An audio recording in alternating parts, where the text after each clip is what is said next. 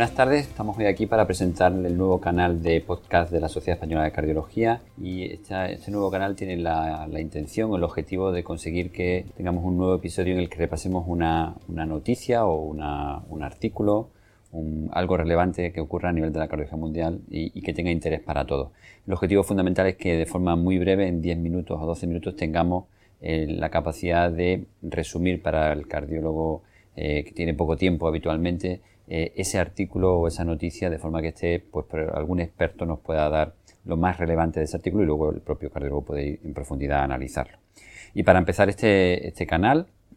eh, pues tengo la, suerte de tener hoy al doctor Manuel Anguita, que es el presidente de la Sociedad Española de Cardiología, y como todos también saben es un especialista reputado en insuficiencia cardíaca. Y primero quería preguntarle, bueno, primero darle la bienvenida al doctor Anguita. buenas tardes. Eh, buenas tardes, Juanjo. Y bueno, quería preguntarte qué, qué artículo vamos a comentar hoy para inaugurar esta serie de podcast de la Sociedad Española de Cardiología. Bueno, pues eh, vamos a hablar sobre un artículo que es quizás un poquito largo para, resumirlo en 10-12 minutos y por tanto yo invito a los oyentes a, profundizar eh, en él eh, una vez que hayan, que hayan oído pues, nuestros comentarios, pero sí que vamos a intentar resumir lo más interesante sobre este. Es un documento de consenso del, American College of Cardiology, publicado en JAC a final del año pasado, que está todavía online, y que realmente es un, es un documento que te ayuda eh, a tomar decisiones eh, muy prácticas sobre la optimización del, tratamiento de la, de la, insuficiencia cardíaca. Ese es un poco el, objetivo, es decir, evidentemente no es la guía, no es una guía de práctica clínica sobre insuficiencia cardíaca y trata aspectos, incluso algunos de ellos que no están contemplados en la guía, aunque realmente eh, la, mayor parte de la evidencia, pues lógicamente, viene reflejada desde, desde las guías. Eh, para que todos podáis acceder a él, deciros que este es un artículo publicado online en, Journal American College of Cardiology y que se llama 2017 ECC, eh, documento de expertos sobre la optimización del tratamiento de insuficiencia cardíaca, respuesta a 10 temas pivotales sobre la insuficiencia cardíaca con fracción de eyección reducida. Eh, Manolo, ¿cuáles serían, crees tú que sean los puntos a los que trata de responder este artículo y cuáles crees que serían los más importantes que deberíamos de interesarnos sobre él? Bueno, el, artículo, eh, este documento ha seleccionado 10 puntos a los que intenta contestar de forma práctica. Eh, no vamos a hablar de todo, vamos a hablar de los más importantes. los 10 puntos son el primero, cómo iniciar, cambiar o, añadir eh, los nuevos tratamientos que basados en la, evidencia al tratamiento de la insuficiencia cardíaca con fracción de eyección reducida. El segundo punto es cómo alcanzar el tratamiento óptimo, es decir, cómo alcanzar las dosis recomendadas, las dosis máximas o las dosis eh, óptimas y cuál es el papel de distintos métodos diagnósticos, como puede ser las determinaciones seriadas de fracción de eyección ventricular izquierda o de biomarcadores, básicamente de péptidos natriuréticos, eh, a la hora de optimizar el tratamiento. El tercer punto se refiere a cuándo hay que, hay que referir al paciente a una eh, unidad especializada de insuficiencia cardíaca. El cuarto punto que trata es eh, cómo, decir, cómo hacer frente al desafío de la coordinación de cuidados.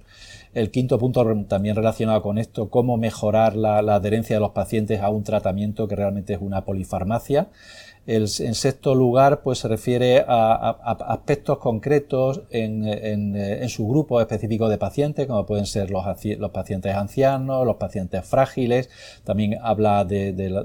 la raza negra, de los afroamericanos. El, punto siete es, habla de, fin, de cuáles son o cómo tenemos que lidiar con el coste de, los tratamientos para la insuficiencia cardíaca, que en muchos casos pues, es alto y evidentemente también es un punto a considerar. Y los tres últimos puntos eh, tratan pues, sobre eh, la complejidad, es decir, los cambios en la insuficiencia cardíaca, que cada vez es más compleja porque cada vez tiene más comorbilidades, cómo se maneja la complejidad como, al paciente complejo, cómo se maneja al paciente con las comorbilidades más habituales y por último, eh, cuando ya al final pues, no hay otro tratamiento, cómo se debe integrar los cuidados paliativos dentro del tratamiento de, de las fases finales de la insuficiencia cardíaca.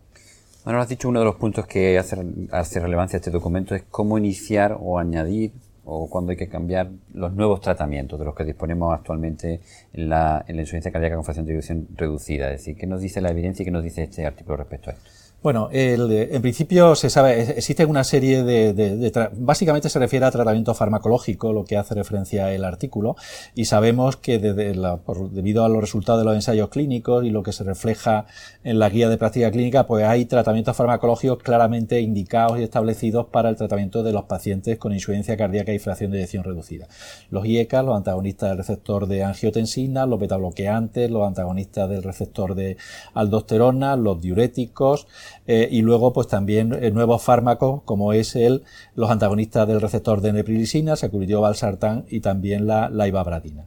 Eh, prácticamente todos, con la excepción de los diuréticos de ASA, se sabe que no solamente mejoran los síntomas, sino que también mejoran el pronóstico. Es decir, están indicados en las guías para disminuir la, la, morbilidad, es decir, los reingresos y otras complicaciones, y también la, mortalidad, como digo, con la, con la excepción de los diuréticos. Entonces, el desafío que plantea el tratamiento de la del, del paciente con insuficiencia cardíaca precisamente es cómo integrar todos estos tratamientos. Entonces, en esta primera parte, en este primer punto, lo que nos habla es de cómo iniciar este tratamiento basado en la evidencia y de cómo, y de cómo titularlo y también cuándo y cómo hay que cambiar unos fármacos por otros, sobre todo a la hora de la introducción de los nuevos, de los nuevos tratamientos. Una de las preguntas que se plantean, y esto es de, índole muy práctico, eh, lo primero, evidentemente, aparte de los, de los diuréticos, que es fundamental, es, eh, es la introducción de los IECAS y de los beta bloqueantes, o, de los antagonistas de si no se toleran los IECAS. Y una pregunta que se plantea es eh, es mejor, o sea, o si hay que empezar primero con IECAS porque son los más antiguos, o eh, se puede empezar primero con beta bloqueantes y luego añadir el IECA o hacerlo de forma simultánea.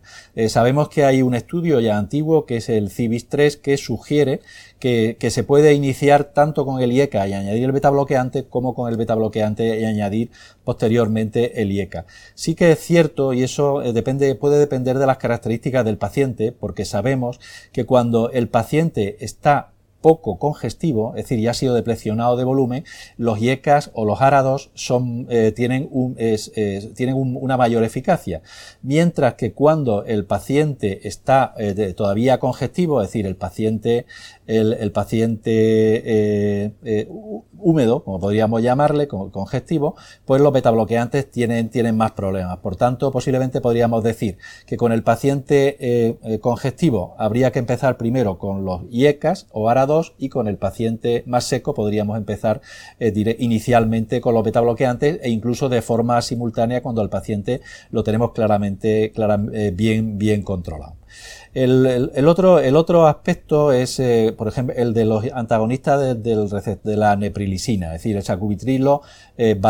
Sabemos que este es un fármaco nuevo, que es el eh, inhibidor de la endopeptidasa neutra, que aumenta, que, que, reúne, que incluye valsartán y, y, sacubitrilo, que es a, que aumenta los niveles de, de péptido natriurético cerebral y que por tanto, pues, aumenta los, los efectos de esta sustancia vasodilatadora. En el estudio Paradigm HF, que se publicó hace dos o tres años, eh, que incluía pacientes en clases sintomáticos con insuficiencia cardíaca, en clases funcionales dos o cuatro con una fracción de eyección por debajo del 35 al 40%, que tuvieran, eh, que estuvieran tomando unas dosis eh, suficientes de IECA o ARA2 y que estuvieran estables y que además eh, estuvieran recibiendo el resto del tratamiento basado en la evidencia, pues se beneficiaban del, del cambio del IECA o del ARA2 por sacubitrilo valsartán y se beneficiaban aproximadamente con una reducción de un 20% de la mortalidad y no solamente de la mortalidad total, sino también de la mortalidad súbita o de la mortalidad debida a insuficiencia cardíaca. Por tanto, lo que recomienda la guía, y ese es un punto que es muy importante eh, destacar, es que eh, si un paciente que está en tratamiento con diuréticos, con IECA o ARA2 y con beta bloqueantes, eh, sigue sintomático, y sintomático significa que siga en clase funcional 2, por ejemplo, pues hay que cambiar el IECA o el antagonista del receptor de angiotensina a sacubitrilo valsartán, porque eso nos va a conseguir, vamos a conseguir obtener una reducción aún mayor de la mortalidad. El otro fármaco que se puede hacer según las guías americanas a la vez o eh, según las guías europeas antes serían los antagonistas del receptor mineral corticoide, los antialdosterónicos, eplerenona o, espironolactona. Pero como digo, las guías americanas dicen que se puede hacer a, la vez también el cambio a sacubitrilo valsartán y la adición del, eh, antagonista mineral del receptor eh, mineral corticoide. ¿Cómo, ¿Cómo, hay que hacer el cambio del IECA o del o ARA2 a sacubitril valsartán? Bueno, pues una cosa que es muy importante es que si el paciente está tomando un ARA2, eh, se puede hacer el cambio eh, inmediatamente, pero si el paciente está tomando IECA para evitar el riesgo eh, de, de, de, edema angioneurótico, pues hay que dejar un periodo de lavado, es decir, hay que suspender el IECA y hay que dejar un periodo de lavado de 36 horas aproximadamente hasta la introducción del sacubitrilo valsartán y que las dosis de sacubitrilo valsartán pues hay que ir subiéndolas aproximadamente cada dos eh, a seis meses dependiendo de las características del paciente. El último fármaco sería la, ibabradina, que es un fármaco cuyo efecto es eh, reducir la frecuencia cardíaca y que de acuerdo a las características de los pacientes incluidos eh, en el SIF se utiliza en eh, pacientes en ritmo sinusal y que tienen una frecuencia cardíaca superior a 70 latidos por minuto cuando están tratados con el resto del tratamiento óptimo, pues una vez que la dosis del beta bloqueante está optimizada, si la frecuencia cardíaca sigue siendo por, sigue estando por encima de 70 latidos por minuto, pues entonces entonces, cuando hay que añadir la ibabradina, empezando por una dosis de 5 miligramos cada 12 horas y subiéndola hasta 7,5 miligramos cada 12 horas. Recordar también que los pacientes que tienen una frecuencia cardíaca más alta, por encima de 77 latidos por minuto, en ritmo sinusal, son aquellos que más se benefician de la adición de ibabradina al tratamiento beta bloqueante. Y por supuesto, en pacientes que no toleran beta bloqueantes, las guías europeas de insuficiencia cardíaca pues también recomiendan eh, la, eh, la utilización de ibabradina para reducir la frecuencia cardíaca. ¿Qué pacientes deben ser referidos a una unidad especializada de insuficiencia cardíaca? Bueno, ese, es otro punto también muy interesante que yo creo que cada paciente hay que individualizarlo, pero en este artículo se presenta un acrónimo, que es el acrónimo que se llama I need help, es decir, necesito ayuda, y que con esas, las iniciales de esas tres palabras, pues te dice cuáles son los pacientes que están más inestables, aquellos que eh, van a tener un peor pronóstico y que posiblemente se van a beneficiar de un tratamiento por, por expertos, por especialistas en insuficiencia cardíaca. En concreto, eh, son aquellos, la I, son aquellos pacientes que eh, han recibido necesitan con frecuencia inotrópicos intravenosos, la N es de New York Heart Association, es decir, los que tienen una clase funcional 3B o 4 o eh, eh, una elevación persistente de los péptidos natriuréticos, la E son aquellos pacientes que tienen una afectación de órganos diana, como puede ser básicamente riñón, hígado, cerebro, etcétera, pero básicamente eh, riñón. La otra E es de ejection fraction, es decir, aquellos pacientes que tienen una disfunción sistólica muy severa con una fracción de eyección más reducida. Eh, la D eh, eh, responde a los pacientes que tienen un DAI y que necesitan, que, que, sufren choques periódicos para tratamiento de arritmias ventriculares, también indica la inestabilidad. La H de hospitalizaciones, aquellos que tienen más de, han tenido recientemente en el último año más de un ingreso por descompensación de la insuficiencia cardíaca. La E hace referencia a edemas, es decir, edemas refractarios a un tratamiento diurético intensivo que nos dice que ese paciente va a necesitar algo más. Eh, y luego la L corresponde a, la low, low blood pressure o, frecuencia cardíaca alta, que son pacientes muy difíciles de tratar, pacientes hipotensos o con taquicardia, son pacientes también eh, con, eh, de, pronóstico. Y por último, la P son, hace referencia al pronóstico, medicación, prognostic medication, que son pacientes que o bien no toleran las dosis óptimas de, todos los distintos fármacos o incluso necesitan una reducción de la dosis porque no llegan a tolerar Entonces yo creo que este acrónimo es muy útil a la hora de orientarnos hacia cuándo hay que referir a los pacientes a, una unidad especializada de insuficiencia cardíaca. Muchas gracias. Pues quiero, quiero agradecer al doctor Anguita el, el, esfuerzo que ha hecho para resumirnos este documento, este importante documento, además un documento extenso en el que se hace referencia a cómo manejar la insuficiencia cardíaca con función de eyección reducida. Solo recordar que estos podcasts están disponibles en, el, en, la página de la SEC, en iTunes y en SoundCloud. Muchísimas gracias, doctor eh, muchas gracias, encantado, Juanjo.